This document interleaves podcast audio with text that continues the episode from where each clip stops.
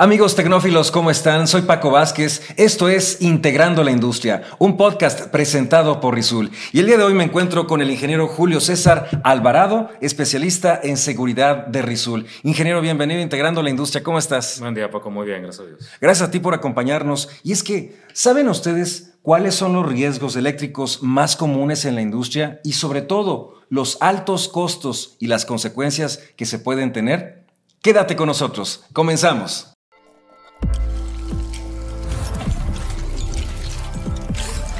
Rizul presenta Integrando la Industria. Ingeniero, y es que en capítulos anteriores hemos hablado y nos has platicado sobre los temas de seguridad en la maquinaria. Y digamos que en dos, en dos temas, la seguridad funcional y la seguridad del el control de energías peligrosas. Y en esta ocasión vamos a platicar contigo sobre precisamente el control de energías peligrosas. ¿Cuándo se realiza una desconexión eléctrica?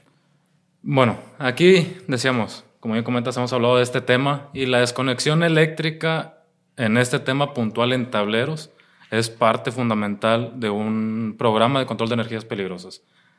Muchas veces, por desgracia, esto no se ve en la industria, no alcanzan a, a integrarlo en sus programas de control de energías peligrosas y ven desconexión eléctrica, sí, pero a motores, por ejemplo, pero no ven la desconexión eléctricas para tableros, que es una parte muy importante dentro de este tema.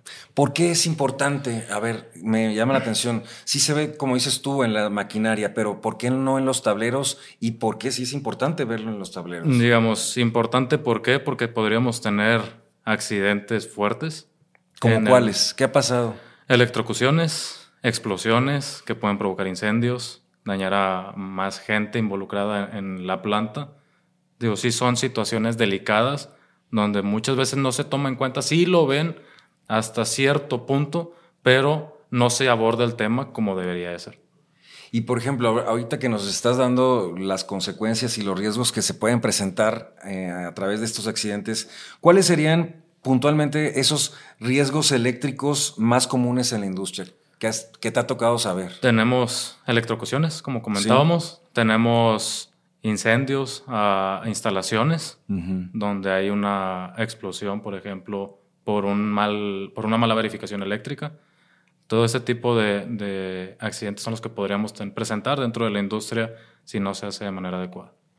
Y esto que puede ser ocasionado incluso por fallos eléctricos, tal vez, por mal manejo, por falta de capacitación del personal, ingeniero. Pues ahí puede ser más un error humano, el no verificar ah. bien una presencia de energía y empezar a hacer un trabajo de mantenimiento. Es, ahí podríamos tener un error humano y tener este tipo de accidentes. ¿Significa esto que esta falla el, o error humano pudiera ser ocasionado porque no está capacitada la persona, el personal? Pueden ser dos cosas. Ah. Una, el que no esté capacitado y otra, el que no tenga las herramientas adecuadas ah. para realizar este tipo de labores. Que es tener una forma de medir si hay o no presencia de energía y hacerlo de manera adecuada sin exponerse a estos riesgos. Y me imagino yo que también para esto existen, eh, digamos que protocolos o normas que se pueden seguir en la industria. Está la NFPA, por ejemplo, que nos dice qué es lo que tenemos que hacer para cuando vamos a hacer una intervención de este tipo.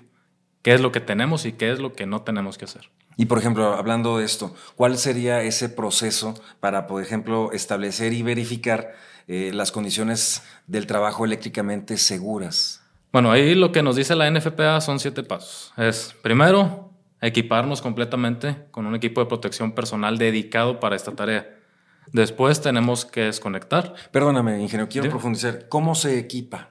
¿Cómo se, ¿Cómo se logra este primer paso? Ahora sí, en la industria se dice es un traje de astronauta. Así es de toda una careta, un traje completo, son tres guantes diferentes que evitan, por ejemplo, el sudor de las manos no tenga contacto con estos puntos eléctricos y tener un, una un accidente, que haya un arco eléctrico, que haya un corto y poder tener un incendio, por ejemplo. Todo este tipo de cosas es el por el cual se requiere el EPP, por la interacción de la persona con el punto de riesgo eléctrico. que es, que es el primer punto, Primer el, punto. el EPP. Ok. Segundo punto, ahora sí desconectamos la fuente de energía. Tercer, tercer punto, es seleccionar el equipo adecuado para hacer esta tarea, que puede ser aquí un multímetro, este, que tiene que estar validado para revisar fase a fase, fase a tierra, por ejemplo. Después, ya que tenemos el, seleccionamos el equipo, tenemos que ir a una fuente de energía conocida. Fuente de energía conocida, ¿qué es? Podemos ir a una conexión de 110, donde conectamos una computadora o un televisor, por ejemplo. Revisamos que el equipo esté funcionando adecuadamente. Volvemos al gabinete, revisamos si hay o no presencia de energía. Posteriormente, volvemos otra vez a la fuente de energía conocida y revisamos si el aparato sigue funcionando adecuadamente.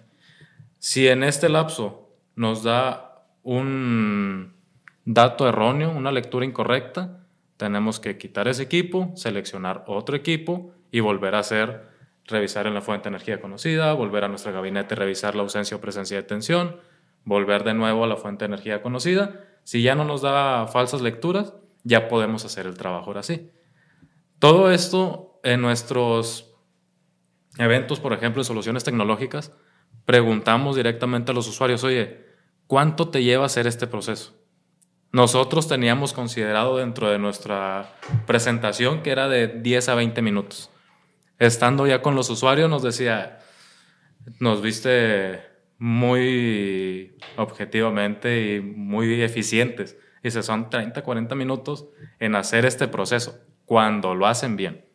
Muchas veces es con la bendición de Diosito y adelante. Wow. Y es, si no quieres hacer todos estos pasos y lo quieres hacer de una mane- manera eficiente, están los verificadores de ausencia de tensión, por ejemplo, Ok. que son equipos dedicados para este tipo de labores. Y hablando de verificadores, ahorita mencionaste los multímetros o también me decías que se llaman voltímetros. Pues- ¿Tienen alguna, por ejemplo, eh, son 100% eh, eficaces o tienen alguna limitación? ¿Son, equi- ¿Son equipos adecuados para hacer esta tarea? Sí, no, no hay ningún problema con ellos, pero el detalle es cómo haces la tarea. Tú tienes el multímetro, vas a ir.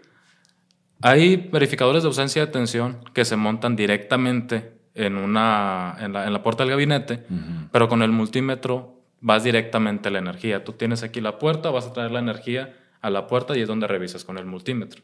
Están verificadores de ausencia de tensión, como el que manejamos nosotros, que es el VeriSafe, donde el equipo que está montado en la puerta del gabinete es alimentado con una batería convencional.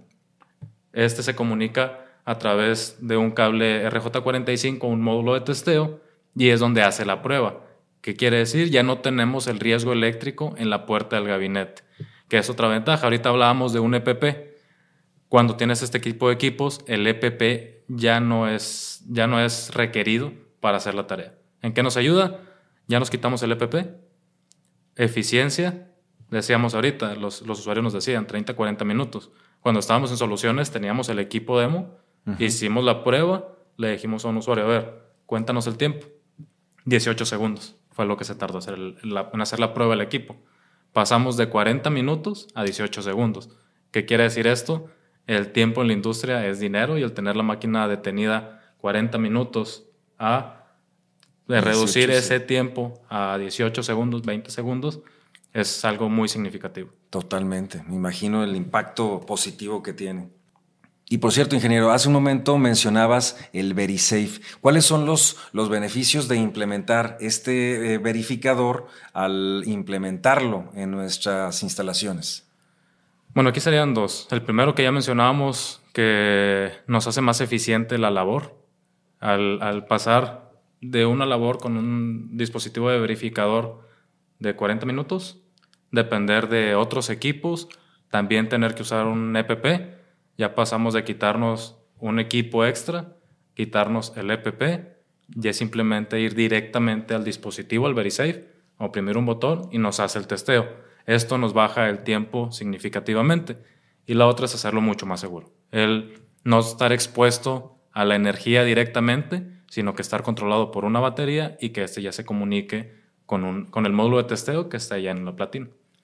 Y ya, eh, antes de finalizar, ingeniero, ¿qué nos recomiendas para la implementación de estos equipos, obtener todos sus beneficios que mencionas y que también, por cierto, no solamente me dices que están enfocados al tema de seguridad, sino que también, por lo que nos dices, eh, nos ayuda a la productividad misma de la empresa? Es correcto. Y digamos, aquí es acudir a fuentes confiables. Tenemos contenido dentro de nuestra página, tenemos blogs con información de este equipo puntualmente, de todo lo que es seguridad. Lo mencionabas al inicio, seguridad funcional, control de energías peligrosas. Y también que nos inviten, que nos inviten ahí a sus plantas, les podemos apoyar con recorridos, con recomendaciones bajo normativa para poderlo aplicar adecuadamente. Pues ya saben amigos, eh, estamos a tan solo un clic de tener la información más certera y Claro, de los mejores especialistas. Ingeniero Julio César Alvarado, especialista en seguridad de Rizul, muchas gracias por acompañarnos. Gracias por la invitación. Amigos tecnófilos, los invito a que compartan esta publicación, a que nos escriban sus comentarios en la parte de abajo de esta publicación y que también nos escriban al correo electrónico integrando la industria Soy Paco Vázquez. Hasta la próxima.